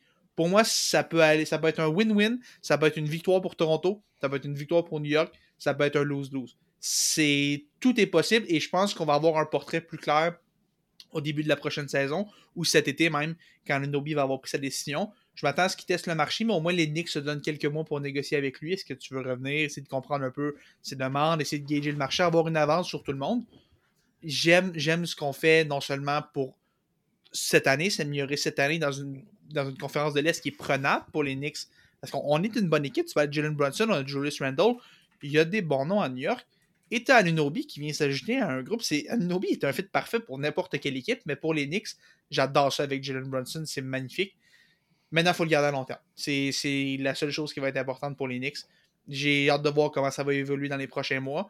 Il est trop tôt pour dire qui a gagné en ce moment, mais d'ici quelques mois, euh, d'après moi, d'ici l'été, on sait qui a gagné, qui a perdu. Je vais ajouter deux petits points rapidement pour conclure ce sujet-là. Premièrement, avec OJ Anunoby qui vient de partir, ça fait en sorte que Pascal Siakam est officiellement le dernier membre de l'édition 2019 des Raptors de Toronto à être encore euh, dans, la, justement la, franchise, la seule franchise canadienne de la NBA. Est-ce que cet échange-là d'OJ Anunoby, c'est un premier step vers une séparation avec Pascal Siakam rapidement? Est-ce que vous y croyez? Il y a eu des rumeurs quoi, euh, qui disaient que les Kings de Sacramento étaient dans un peu ce, ce derby-là pour essayer d'aller chercher Pascal Siakam. Est-ce qu'on trouvera le moyen de signer une prolongation de contrat qui pourrait quasiment être un contrat max pour le Camerounais avec la, franchise torontoise? Je pense que. Non, mais moi, tu vois, tu me demandes si je pense que ça veut dire que Toronto va le magasiner. Oui. Toronto va le magasiner. Je ne sais pas si on va trouver l'offre qu'on veut, par exemple. Je pense que Siakam est. Tu sais, on parlait de Nobi qui est un fit pour toutes les équipes. Siakam, c'est l'inverse. Siakam est un, est un fit pour certaines équipes. Ça ne fit pas pour toutes les équipes. Là, ça, euh, Siakam est un 4 ou un 5 qui a besoin du ballon. C'est pas toutes les équipes qui ont ça. Tu parles des Knicks, justement, on a Jalen Brunson qui le prend beaucoup. Les Mavericks, on a un gars comme Luka Doncic. On a, tellement d'équipes où est-ce qu'un 4 qui a le ballon, c'est pas nécessaire. Siakam a un marché qui est beaucoup plus restreint qu'Anunobi, qui est le gars idéal. Que... Euh, Anunobi, c'est le centre de troisième trio pour une équipe qui aspire à la Coupe Stanley. C'est ce fit-là. Pendant ce temps-là, c'est beaucoup plus niché pour un marché pour Siakam. Est-ce qu'on va trouver l'offre qu'on veut? Je sais pas si on va y arriver, mais je sais que des équipes vont appeler. Je sais qu'on va négocier parce que c'est sûr que échanger à Ninobi, c'est un signe qu'on est ouvert à faire de la business à Toronto. Est-ce qu'on va trouver un preneur? Je sais pas, mais s'il y avait une équipe, s'il y avait une équipe à surveiller, peut-être les Warriors. Jonathan Kuminga est peu heureux. Moses Moody euh, est aussi fâché. Les jeunes commencent à se tanner. Kuminga, Moody pour Pascal Siakam, on, fait virer, on, rejoint les deux bouts avec le salaire après. Peut-être pour moi qui est un fit là, euh, Siakam avec les Warriors. J'aime beaucoup ce que tu dis pour euh, ce qui est de Siakam avec les Warriors parce que, en effet, tu parles de Moody, Kuminga et tous les jeunes qui, en ce moment, n'ont pas de temps de jeu et chez les Warriors, on cherche désespérément à aller chercher ce fameux dernier championnat, cette peut-être last dance non officielle chez les Warriors. Euh, en ce moment, si les deux équipes sont bel et bien en négociation, je crois que les Raptors ont quand même le gros du bâton. Oui. On peut forcer les Ils sont pas Warriors. pressés à se départir de Exact. Pascal Siakam. on peut forcer les Warriors, on peut forcer la main de, de l'équipe à se défaire de ces jeunes-là, à se défaire des peu de choix qui leur restent pour les années à suivre, pour après ça, ben, regarder un peu ce qui est arrivé du côté euh, de, de, de OKC. Peut-être un d'entre eux va donner à être un bon joueur. Peut-être qu'on a un million de choix. Peut-être que c'est une monnaie d'échange dans le futur. J'aime beaucoup ce que je verrais du côté de Pascal Siakam avec les Warriors de Golden State. Si c'est pour arriver, en même temps, les intentions, je crois, maintenant qu'on s'est défait de Anunobi, sont claires. On se défait de ce qu'il y a présentement et on forme définitivement un noyau autour de Scotty Barnes. Ça, c'est chose sûre et certaine. Et autour, possiblement, ben, en fait, former un Big Three avec Emmanuel Quickly et RJ Barrett. Puis, puis écoute, je te, je te pose, je te pose une question, oui ou non, Mio, je, juste ton feeling en ce moment. Si les Warriors et les Raptors se parlent et que les, les, les- les Warriors demandent aux Raptors, on veut Siakam, on vous donne Kuminga, Moody, un shot de première ronde. Tu dis oui ou tu dis non? J'aimerais peut-être quelque chose d'autre parce que autant que Kuminga et Moody n'ont peut-être pas le temps de jeu qu'ils souhaitent avoir, j'aimerais quand même en voir plus. De- Ils ont encore un certain potentiel, mais tu sais, ça va faire quoi? Trois ans que Kuminga est Ouais. rendu à Golden State? A rien, vu- j'ai rien vu encore. j'ai- Il m'a rien démontré vraiment que je me dis oui, c'est vraiment un atout que je veux. Tandis que, pa- par exemple, un joueur comme Emmanuel Quickly, qui est que très récemment dans la ligue, avait quelque chose, avait quelque chose de, de- de spécial, quelque chose qu'on veut voir, quelque chose qu'on Mm. veut développer, qu'on veut exploiter. J'ai besoin peut-être de quelque chose d'autre du côté des Warriors si on est pour mettre la main sur Pascal Siakam, que je peux voir très bien fitter sur cette équipe-là. euh, sans nécessairement avoir tout le temps le ballon. Je veux dire, on va quand même pas oublier que Ouais. sur cette équipe de 2019, Pascal Siakam n'était pas la première option. Oh, oui, Mais quand, on, quand on faisait asseoir Kawhi, Pascal Siakam était là, était dans le poste et euh, pouvait, euh, pouvait attaquer n'importe quel ben, big man de nos jours euh, qui sont tous 6 pieds 9, 6 Mm. pieds 10 euh, au gros maximum. Je suis curieux, mais non, non, tu sais quoi, je- il va m'en falloir plus euh, si on parle des. Braden Podzimski? Oui. Ok. Définitivement. Ok. Définitivement, là, oui. Ok. Ok. Moi, ce que, moi, ce que je vais voir, tu sais, quand on parlait de la progression de RJ Barrett, moi, j'ai hâte de voir aussi si avec Toronto, on va être capable de développer un peu plus. Puis je pense que RJ Barrett va utiliser ça pour, comme une sorte de guerre entre je peux me développer Ouais. com- comparativement à est-ce que c'était Tom Thibodeau qui, euh, qui me retenait un peu du côté Hmm. des, des Knicks de ce côté-là? Je pense que ça va être ce, là qui la, est très, ce qui est très probablement le cas aussi, Félix. en- euh, en- en tant que fan des Timberwolves qui a vu Tom Thibodeau coacher des équipes avec Zach Levine, Carl Anthony Towns, Andrew Wiggins et j'en passe. Jimmy Butler? Euh, ben Jimmy Butler était un vétéran que Thibodeau a Ouais. amené, mais tu sais, tu regardes, tu regardes Thibodeau, Thibodeau est bon pour euh, coacher ses vétérans et Anunobi est un fit parfait pour Tom Thibodeau. Sérieusement, si Thibodeau fait créer un gant laboratoire, il s'appellerait Derrick Rose, mais il serait le fit de Anunobi. Mais puis tu, tu tu regardes, dans le fond, les Knicks ont, ont décidé avec Anunobi de prendre un gars dont le plancher est plus élevé en ce moment que RJ Barrett, mais les Raptors ont le gars avec le plafond plus élevé en Barrett par rapport à Anunobi. RJ Barrett, dans le meilleur monde, devient meilleur qu'au Anunobi parce qu'il a le potentiel de devenir ce gars-là, mais il peut pas continuer de stagner. Avec Thibodeau, il allait continuer à stagner. S'éloigner de Tom Thibodeau, ça peut faire des miracles à un jeune. Parlez-en à Zach Levine, qui est devenu un monstre quand il a quitté Minnesota pour aller vers Chicago. Bon, là, c'est plus difficile ces temps-ci, mais ses premières années à Chicago, loin de Tom Thibodeau, ça a bien été. Et là, tu regardes ça, moi, je me dis, peut-être que c'est euh, ce qu'il avait besoin pour relancer sa carrière à RJ Barrett. Tom Thibodeau, Tom Thibodeau est tellement mauvais pour faire progresser les jeunes. Ça va faire du bien à Barrett de, s'en aller un peu euh, et de retourner à Toronto, je pense. On va conclure ce blog basketball avec deux nouvelles rapidement.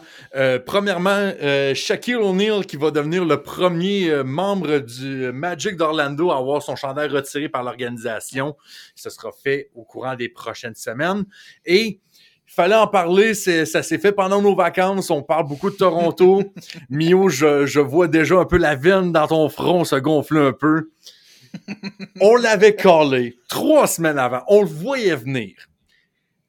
Les, Pistons de Détroit qui brisent enfin leur séquence, qui ne seront pas la seule équipe. Ça- on reste à égalité à 28 matchs, mais on réussit à aller chercher une victoire le 31 décembre. Euh, c'est ça le 31 décembre? Je me souviens plus. Ouais. Le vrai. 31 décembre, ouais, c'est ça. J'ai- Quand- dit mot pour mot. Là. Je me rappelle exactement des mots que j'ai dit. Je suis pas allé voir le podcast du Mm. tout. Je faisais référence en même temps aux Dallas de Cowboys, des matchs qu'on ne peut pas perdre, qu'on ne devrait pas perdre, mais qu'on perd. Les Raptors de Toronto, c'est la même chose. J'ai dit ça mot pour mot. Et pourtant, c'est arrivé, puis j'ai quand même été en crise. Je m'attend- je m'attendais à ce que ça arrive. On peut aller demander à Liam Hood qu'on a eu sur, euh, sur le programme euh, il y a quelques semaines aussi, au début de la saison. Il s'en attendait très bien aussi. Lui aussi était très sûrement en crise aussi. Puis surtout aussi que deux jours avant, les Pistons ont poussé les Celtics de Boston. Of all teams de toute l'NBA poussent les Celtics de Boston en prolongation deux jours avant, qui était peut-être à ça d'aller battre euh, ce- cette séquence-là, mais bon. Écoute, félicitations les Raptors, euh, vous allez entrer un peu dans l'histoire Ben et félicitations aux Pistons de ne pas être la seule équipe avec 29 victoires, con- euh, 29 défaites consécutives et plus. Avant que tu nous lances euh, sur autre chose, juste dire que les Pistons de Détroit sont passés très près d'être parmi mes moments favoris de l'année 2023. C'est pour la seule et bonne raison que durant les quelques derniers matchs de cette séquence euh, de défaites, le monde regardait les Pistons avec intérêt. Oui. Puis, en, en réponse à ça, les Pistons ont donné du bon basketball. Ils ont donné des bons matchs, des matchs qui se sont joués jusqu'à la fin, des matchs qui se sont joués jusqu'en prolongation. On recevait des alertes par rapport au pointage qui se donnait euh, de- du match jusqu'à la mi-temps. Tout ça pour dire, les Pistons m'ont fait vivre certaines émotions en 2023 que je ne pourrais pas dire à ce micro. Shout out à Wingstop qui ont pu enfin couler leur stock d'ailes de poulet pour leurs partisans après cette victoire-là contre les Raptors de Toronto. On va wrap ça euh, rapidement avec le dossier baseball parce que on est en plein milieu de la saison morte. On est rendu au mois de euh, janvier. Il n'y a pas grand-chose qui se passe, mais il y a certains petits échanges qui se passent ici et là. Mon cœur de partisan des Red Sox de Boston est triste un peu, est un peu apeuré de voir euh, Chris Sale euh, s'en aller vers les, Braves d'Atlanta contre Von Grissom, qui est un, joueur d'avant-champ qui est très prometteur. On avait donné déjà un gros contrat sur les Braves et un gros vote de confiance, donc j'ai hâte de voir. Mais euh, je fais juste remercier Chris Sale pour ses années de service, euh, même si euh, dans le trois quarts du temps, tu étais à l'infirmerie euh, pour une blessure ou un accident de vélo. euh. Ou, ou aussi dans les mineurs en train de tout péter dans le vestiaire pour un départ de réhabilitation. J'oublierai jamais quand il est arrivé. Il était tellement en crise de s'être fait détruire pendant un départ de réhabilitation. Il avait tout détruit dans le vestiaire. Le gars, il arrive dans un vestiaire de deux où est-ce que les gars font de l'autobus? Qui est même pas en vrai, son équipe en vrai. Tu sais, c'est juste genre le outsider qui pète tout le vestiaire Ouais, et s'en ouais, va ouais. après. C'était hilarant. Mais Félix, t'as as amené un sujet que t'as as, l'air de vouloir euh, bl- déblatérer là-dessus. Robbie Ring, ancien Oh, vainqueur man. du Cy Young avec les Blue Jays de Toronto, s'en va. En fait, reste sur la côte ouest, mais juste un petit peu plus au sud avec les Giants de San Francisco. C'est sérieusement, ça fait ça fait un petit bout maintenant, ça fait deux jours que cette transaction-là est faite. Je sais pas, je sais toujours pas comment réagir. Quel drôle d'échange. Robbie Ray, qui était avec Seattle, on l'a signé à gros prix, une des, des grosses prix sur le marché des joueurs autonomes, se remet d'une opération Cy Young, ne lancera pas avant la deuxième moitié de la, de la présente saison. Qu'on échange pour out of nowhere pour Mitch Haniger, qui est un ancien de Seattle, retourne Qui à revient Seattle. à ça, Seattle. re- retourne à Seattle, il a connu des très bons moments, mais visiblement, San Francisco était déjà tenu de le payer et Anthony Desclafani. Alright. Sérieusement, c'est une transaction qui est purement basée sur le fait que Jerry Dipoto, qui est euh, celui qui prend les décisions euh, des opérations baseball à Seattle, Jerry Dipoto est reconnu dans le milieu comme quelqu'un qui adore faire des transactions. Je pense qu'il s'est un matin, il s'est dit bon, j'ai envie d'échanger, je vais faire un échange pour le fun. Il a appelé les Giants, ils se sont dit Ah, on fait un petit échange pour le fun. Je donne Robbie Ray, redonnez-moi Mitch Haniger, on va avoir du gros fun. Euh, Trader, Trader, euh, Trader Dipoto est de retour. Euh, je, je, je, je sais pas. Je sais toujours pas comment voir ça. c'est bon pour les. J'aime pour les Giants qui vont chercher un, un gars qui a un gros potentiel. Les Mariners vont essayer de relancer Mitch Haniger en ayant une option plus safe en Anthony Desclafani euh, dans la rotation pour remplacer Ray qui euh, va rater plusieurs mois en début de saison. Quel drôle d'échange. Ben, Puis c'est drôle aussi parce que euh, Robbie Ray euh, allait toucher un boni s'il était échangé avant la fin de 2023. Fait que Dipoto, d'après moi, ça faisait vraiment longtemps qu'il voulait l'échanger. Il y avait un, un rash de vouloir l'échanger parce qu'il adore faire les échanges. Puis il a fait Ah, faut que je me retienne jusqu'au mois au 30 au 31. Puis tu vois, le 4 janvier, ça débarrasse, on l'échange. Il, a dû, il a dû faire à peu près 4 jours avant de, de, de être capable de résister puis de l'échanger. Je vois pas d'autre explication à part le fait que ça y tentait. Qu'il trouvait qu'il était dû puis qu'il voulait lancer 2024 en beauté avec une transaction. Et il aime tellement ça échanger. À peu près 5 minutes après, il a appelé Rays et il leur a échangé José Caballero pour aller chez Luke Rayleigh. Deux transactions en 10 minutes. Jerry Dipoto est toujours aussi agréable. Un vrai show à lui tout seul pendant une saison morte. Bravo aux Mariners de garder ça le fun pendant que c'est le calme plat, pendant que Scott Boris ralentit de marcher partout dans la MLB en ce moment. Moi, ce que j'aime aussi, c'est juste le fait de ramener Mitch Haniger. Ça fait juste. D'après moi, les Mariners veulent s'inspirer des Diamondbacks puis veulent gagner Ouais. par le pou- pouvoir of friendship. C'est quoi on, ça? ramène, Je- on ramène Mitch Haniger parce que why not? Hey, puis il vient de connaître une saison tellement mauvaise de San Francisco, il était blessé, puis ça marchait pas, puis clairement, on va essayer de le ramener où est-ce que ça a marché, mais c'est c'est juste weird. J'adore ça, c'est du pur chaos. Personne n'a l'air de gagner, tout le monde a l'air de perdre, j'adore ça. C'est quelle bonne transaction, le fun. Ça fait, ça deux jours que j'essaie de trouver un gagnant, je l'ai toujours pas trouvé. C'est les meilleures transactions. On wrap l'émission rapidement avec euh, les questions du public. On essaie d'amener ce volet-là un peu, de vous faire participer, que ce soit euh, par nos médias sociaux, que ce soit par euh, le groupe Les Superfans des Tigers de Guangdong, par nos euh, comptes Twitter respectifs. On veut vous faire participer, amener quelques sujets ou amener les questions les plus aléatoires que vous pouvez. Si vous voulez connaître, par exemple, la recette de riz de Mio, vous pouvez y poser, il va vous répondre de ce côté-là. Et on en a quelques-unes. On va y aller avec euh, deux personnes assez rapidement pour finir l'émission. Premièrement, notre cher producer Olivier Dano qui euh, se remet d'une opération au laser Oui. pour ses yeux. On lui souhaite un bon, un prompt rétablissement de son côté. Qui te demande, Félix, pour commencer, t'as pas le droit de mentir. Es-tu une, une intelligence artificielle? Euh, pour euh, des raisons euh, légales, pour des raisons de je ne peux pas trahir mon identité, je dirais que je ne suis pas une intelligence artificielle. Mais si vous voulez me parler la prochaine fois, dites Hey Siri, ça va aller plus vite, je vais vous répondre plus rapidement.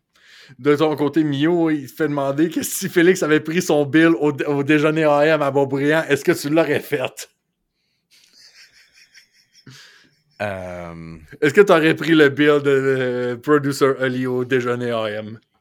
étant un étudiant de l'UCAM, euh, je pense que je réponds à la question. Euh, mais comme j'aime toujours dire, peu importe ce qui est envoyé dans des discussions euh, privées avec, euh, avec notre cher producteur, pour des raisons légales et surtout financières, c'est une blague. Oui, j'aurais oui, pris le- le- la facture. Surtout avec l'extra l'e- l'extra croton dans l'assiette déjeuner au déjeuner AM. D'ailleurs, Charlotte au déjeuner AM à, à Boisbriand. euh, Shout-out déjeuner Oui, AM. shout out, shout out. J'ai j'ai hâte d'aller manger un assiette avec vous, les boys. Et pour finir, Jérémy Macias qui demande sur les superfans des Tigers de Guangdong. Question ouverte. Serait-ce possible de remplacer Félix par deux Monster Truck? Euh, écoute, faudrait que je parle avec mon agent pour ça. Euh, peut-être une fois par mois, ça peut s'arranger. Peut-être aussi qu'une fois de temps en temps, je peux faire un bruit de Monster Truck. Euh, je vais retravailler là-dessus, je vous reviens la semaine prochaine. Mais Mais, euh, je pense quelque chose qui s'arrange. Euh, Mais c'est à savoir parce que qu'est-ce que un Monster Truck peut faire que toi tu ne peux pas faire et vice-versa? Faire Euh, un bruit de un, moteur. monster, un- euh, un Monster Truck peut faire des backflips sur lui-même. Ouais, ouais, je veux dire, j'ai quand même des qualités, mais je suis pas exactement au stade de faire des, bla- des backflips sur moi. Quand même pas. Moi, ça serait juste mettre Bounty Hunter puis Gravedigger là, pour remplacer Félix une fois par mois. Là. Mais par exemple, est-ce que, est-ce que les Monster Truck pourraient prendre pour les Diamondbacks de l'Arizona? Là est la vraie question. Non, je pense pas. En tout cas, pas autant que moi. Puis un Monster Truck pourrait pas te faire un breaking news de fin de podcast. Les Dodgers de Los Angeles viennent de s'entendre avec Teoscar Hernandez. Un, an, à, un an à 23,5 millions. Les Dodgers qui continuent d'aller chercher de l'aide. Euh, Non! Oh, t'es en score! Théo Ah. Oscar Non! avec les Dodgers. Légende des Blue Jays, boys. Non! Immaculate Vike qui s'en va chez l'ennemi de même. Non! Et, et j'ajouterais aussi une autre breaking news de fin de podcast. Euh, la NFL vient de- d'annoncer l'horaire des matchs euh, de la semaine prochaine. Et pour ceux comme moi qui attendaient juste de savoir à quel moment Matthew Stafford allait jouer son match à Détroit, moi je m'attendais à ce que ce soit lundi soir. Finalement, ce sera dimanche soir qu'on va finalement voir Matthew Match à 8 Stafford. Donc, la semaine prochaine, pendant qu'on enregistre le podcast, Matthew Stafford contre les Lions. Vous allez m'entendre réagir à ce match-là. Et je vous dis tout de suite, j'aurai ce chandail-là la semaine prochaine. OK. Le chandail du meilleur receveur recru de l'histoire de la NFL et de la recrue offensive de l'année. Merci. Pukanakwa, ça y est, c'est dit. Entre-temps, on va vous souhaiter, on va vous demander euh, de continuer à nous suivre comme vous le faites, de vous poser les questions comme, euh, comme vous le faites cette semaine. On veut vous faire participer. Fait que allez nous rejoindre sur nos médias sociaux, nos comptes euh, Twitter personnels de ce côté-là. Ça conclut l'épisode pour cette semaine, le premier de 2024, dans ce que je considère la première vraie saison de la triple menace. Oui, on a commencé au mois de septembre l'année passée, mais moi, je pense que c'était juste un prologue pour les belles choses qui s'en viennent. Moi, je crois en le potentiel de ça. Et je me dis qu'avec vous qui va, nous, euh, qui, qui va embarquer dans l'aventure, ça va juste être encore épique, drôle, aléatoire, absurde. Mettez tous les synonymes que vous voulez, mais je pense qu'avec vous, ça va être éclaté. On se retrouve la semaine prochaine. Juste vous rappeler à surveiller un peu cette semaine. euh, on, a, on a parlé beaucoup de football, mais au niveau universitaire, lundi soir, match final du championnat universitaire américain entre les Wolverines du Michigan, première équipe au pays, contre l'Université Washington qui est classée numéro 2. Je vois que Mio prend le signe de West Coast, prend pour le underdog un peu de, de Washington. Moi, euh, on sait que Michigan est dans des scandales comme pas possible en ce moment, mais je vais laisser le bénéfice du doute. Moi, je vote pour le M Michigan, let's go, les Wolverines. Euh, aussi, à surveiller peut-être pour le, Canadien de Montréal cette semaine, euh, qui joue mercredi, euh, mercredi, je- jeudi et samedi euh, contre Philadelphie San Jose. Et euh, je veux juste être sûr de mon coup ici. Ouais, c'est ça. Philadelphie mercredi, San Jose jeudi et les Oilers d'Edmonton samedi euh, du côté du Canadien. C'est tout pour nous. Merci pour cette premier épisode et à plusieurs autres. Ciao bye! Le podcast La Triple Menace. Disponible sur Spotify, YouTube, Google Podcast et Apple Podcast.